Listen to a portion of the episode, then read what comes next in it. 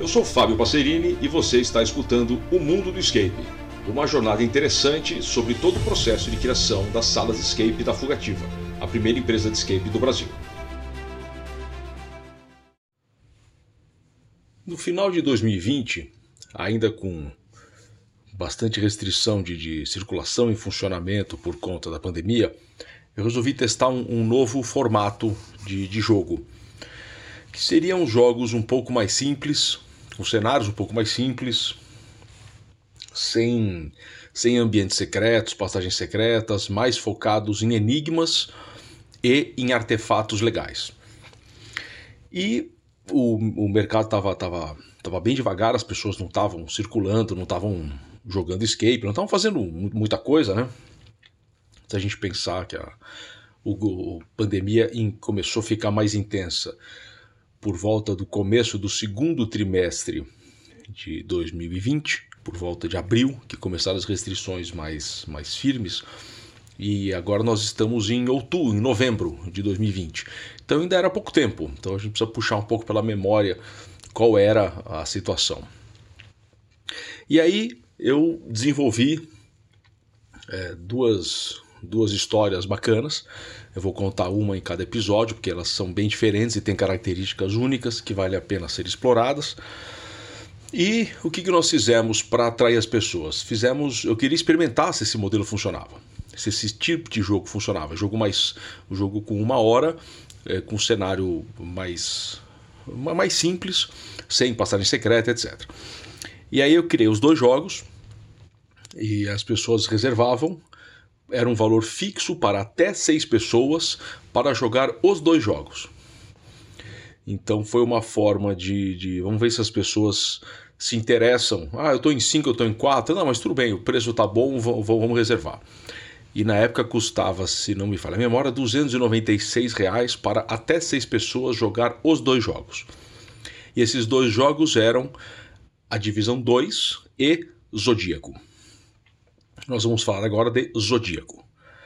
Então, assim, quando você tem restrições de, de verba, restrições de público, restrições de funcionamento, é, nós estávamos fazendo, assim, juntamos o conceito do escape tradicional com o conceito de curta temporada do Mega Escape, com a necessidade de se investir pouco para fazer algo que as pessoas pudessem ver. E nesse momento só tem, só tem uma saída criatividade. Então você tem que explorar a criatividade ao máximo, que é uma coisa que já foi abordada né, nesse podcast algumas vezes, como utilizar a, criatividade para superar uma restrição, superar uma barreira de mercado, superar a impossibilidade de se fazer o que quer, superar a dificuldade de se atrair é, clientes. O maior exemplo até hoje que eu já fiz foi quando eu criei Copcat, com um único artefato e um rearranjo do, do, do cenário e fiz um jogo novo e ficou bem legal. Então, utilizando isso, nós pensamos em fazer um jogo baseado em serial killer. Pegamos o próprio artefato da Copcat, o artefato de contagem de tempo da Copcat, que você tem que ganhar minutos de cada vez. Criamos um circuito enorme num, num andar abandonado do, do, de uma das alas lá do, do hospital que a gente, que a gente usa, utilizava na época. E você tinha que resolver vários enigmas. Cada enigma, é, a, as informações estavam dentro de uma sala específica e pelo corredor existia um grande cabo que dava toda a volta e por esse cabo você tinha que pegar o tagzinho que ia desarmar o cronômetro, quer dizer, desarmar a bomba que ia explodir e para fazer isso você tinha que abrir todos os cadeados e cada cadeado era um enigma. Então basicamente era um jogo que só tinha cadeado.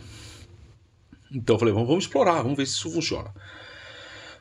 É, para dar um, um, um, charme, né? Como a história da Fugativa, estamos falando agora, final de 2020, já era longa, extensa, com muitos jogos interessantes, etc. O que, que eu fiz? Para também não ficar muito pesado, eu, eu calculei. Se nós vamos fazer um jogo de uma hora, ele tem que ter 10 enigmas, certo? Como esse jogo não tinha enigmas fáceis, tinha enigmas médios e difíceis, eu falei, vamos fazer 9 só. Eu ia fazer 12, porque Zodíaco fazer 12 enigmas. Ficou muito pesado. ficou muito pesado.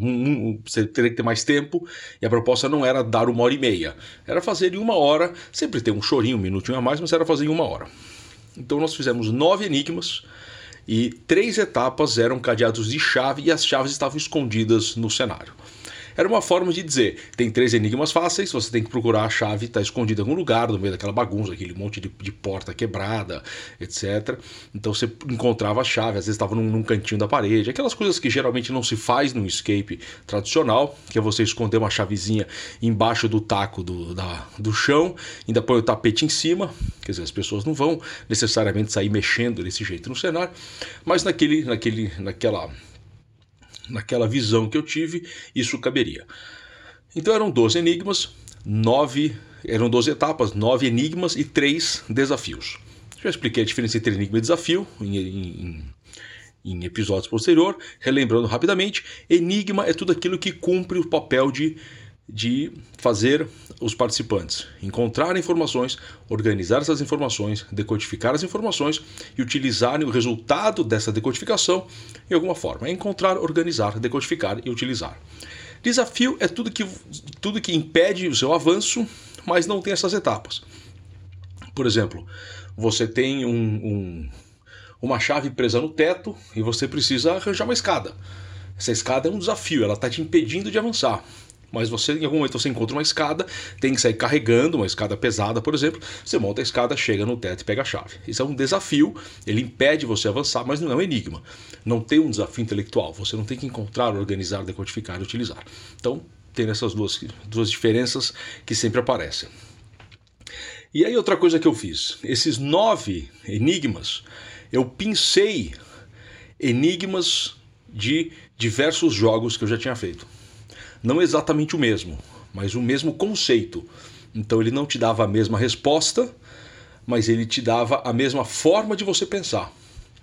Então tinha um enigma inspirado no Dr. Saldanha, enigma inspirado em Ferrador de Prata, em Campanário, Mansão Esquecida, vários, vários enigmas interessantes pinçados de todo o universo de jogos que eu já tinha feito. Então, assim, cada enigma que você resolvia, você tirava um cadeado que impedia que o, o, tag mestre né, chegasse até o cronômetro e desativasse a bomba, e liberava também um tagzinho de tempo que te dava, se não me engano, agora acho que 3 minutos. Então o jogo você começava com meia hora, acho que começava exatamente com 29 minutos, e aí você tinha que liberar 12 tags de 3 minutos, né, que dariam 36, então tinha um pouquinho mais de uma hora, tinha uma hora e cinco, e cada enigma você resolveu certo o, determinado cadeado. Para não ficar muito louco, né? Porque esse é um jogo, eu chamo de um jogo panorâmico. Ele não é um jogo não linear. Ele é um jogo panorâmico. Eu criei essa nomenclatura porque ficava muito confuso para explicar em consultorias e aulas e palestras, etc., o que é um jogo linear, o que é um jogo não linear e o que é um jogo panorâmico. Eu já abordei isso aqui e não vou entrar fundo agora porque isso aqui não vem ao caso, mais para frente eu aprofundo a questão do que é um jogo linear, do que é um jogo não linear e do que é um jogo panorâmico. E resumindo, um jogo panorâmico é um jogo assim, tudo já está aí, tudo está à sua disposição. Você precisa entender qual coisa vai em cada etapa. Para não ficar muito louco, cada cadeado estava na frente de uma determinada porta e as informações do enigma para abrir este cadeado na frente desta porta estava dentro da sala que você entrava por aquela porta. Então, se você entrou numa sala, ali tem informações, quaisquer que sejam, objetos, que você vai resolver o enigma que está exatamente ah, na, na porta que você entrou. Porque senão fica muito louco, né? Você põe um monte de coisa espalhada num espaço gigantesco e fala assim, agora vocês descubram o que conecta com o que. Então, dessa forma, as pessoas se separavam, entravam, olha, isso aqui eu não estou entendendo nada, vem dar você uma olhada aqui, eu vou olhar outro enigma, e aí o jogo ia. Então ficou muito interessante utilizar a criatividade para as pessoas virem se divertir. Um jogo baseado unicamente em enigmas interessantes, diferentes, de nível médio e difícil, e cadeados com um único artefato de tempo que dava um charme, que as pessoas viam o tempo passando. Aí era muito interessante, as pessoas liberavam um cadeado para poder avançar com o tag mestre para desarmar a bomba, os caras saíram correndo com alguém sa... corre, corre, o cara ia com cadeado, ia com o tagzinho lá correndo, encostava, ganhava mais alguns minutos. Então foi, foi muito divertido fazer isso. Então foi, foi a ideia de se fazer, se fazer Zodíaco. Era um jogo, o cenário, claro, o fato de você estar numa ala de um, de um, de um prédio é, que foi um hospital e estava desativado já dá uma, uma diversão, já é diferente, não é um lugar normal. Não é um corredor simples ou uma sala que você tem lá um circuito que você tem que desarmar todas as coisas e passar uh, um, tagzinho. Você já está numa ala diferente. Os jogos à noite eram com lanterna. Tinha até uma, uma iluminação, mas para entrar na sala tinha que entrar com lanterna. Então já dava um receio, já dava um temor. De vez em quando a gente, para dar uma graça, quando era um pessoal às vezes um pouco mais amigo, aparecia com algum personagem assustando as pessoas, não tinha nada a ver, mas aparecia só para o pessoal, nossa, não vou entrar nessa sala, vai ter alguém ali. Não tinha, mas era só, só, só uma forma de, de fazer as pessoas se envolverem um pouco com a história. Então, isso foi, foi, foi como a gente conseguiu testar esse modelo de fazer um jogo mais simples, com um cenário mais simples, baseado em, em, em enigmas, e, e, o resultado foi, foi satisfatório. Eu, eu gostei do resultado. Então me, foi, foi um embrião do que depois viria a se tornar é, offline, do que viria a se tornar é, Halloween, sexta-feira 13, e até chegar em O Tesouro Esquecido e Agente Secreto. Então foi uma forma de falar assim: será que as pessoas se interessam pelo enigma proposto de uma forma interessante? É, sim, eu percebi que bastante gente se interessa por isso. Então, essa foi a história de, de Zodíaco.